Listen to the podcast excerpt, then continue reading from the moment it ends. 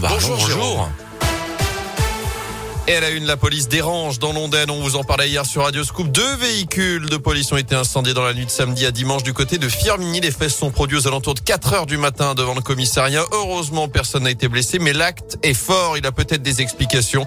Fabrice Galatiotto est secrétaire SGP Police 42. Ce genre d'événement n'est pas fréquent, heureusement. Et euh, bon, nous, on l'interprète comme euh, des services de police qui dérangent de plus en plus parce qu'il faut dire que depuis septembre, déjà, on a eu des arrivées de policiers. Depuis le mois d'octobre, il y a une BST, une brigade de, de du territoire qui a été euh, installée avec une douzaine de fonctionnaires euh, sur les quartiers difficiles de ce secteur, sur ces zones qui ont été délaissées, il faut le dire, hein, parce qu'il y avait très peu d'effectifs. Et aujourd'hui, bah, mes collègues ont réinvesti ces lieux et c'est vrai que euh, très bien et ces dernières semaines, les saisies en matière de stupéfiants ont été également plus importantes. Donc voilà, ça, ça dérange, c'est une évidence. On peut interpréter ça comme des représailles, oui. Une enquête a été ouverte par le parquet de Saint-Etienne pour tenter de retrouver les auteurs de cette attaque. Enquête qui sera longue selon le procureur. Hier soir, aucun individu n'avait encore été interpellé.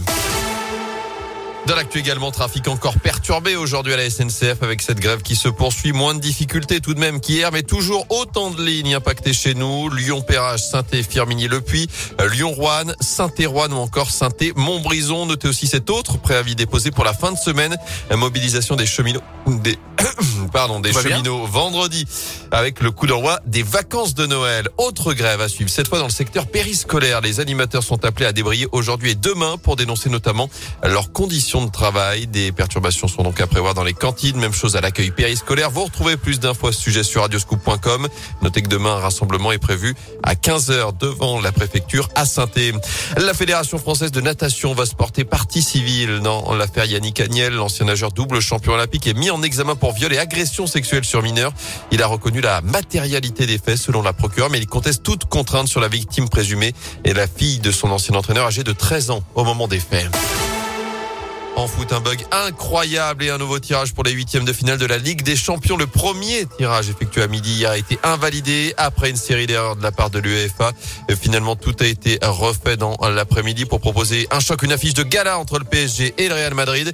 De son côté, Lille affrontera Chelsea, tenant du titre. Match aller les 15 et 22 février prochain.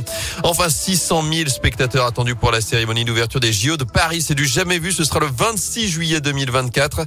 Les organisateurs ont dévoilé hier les Premier détail de cet événement inédit, le tout premier de l'histoire en plein cœur de la ville haute avec un défilé sur la scène. Plus de 10 000 athlètes sillonneront le fleuve en bateau pour rejoindre le Trocadéro où un opéra éphémère sera installé avant d'allumer évidemment la traditionnelle flamme olympique. Et non pas allumer le feu.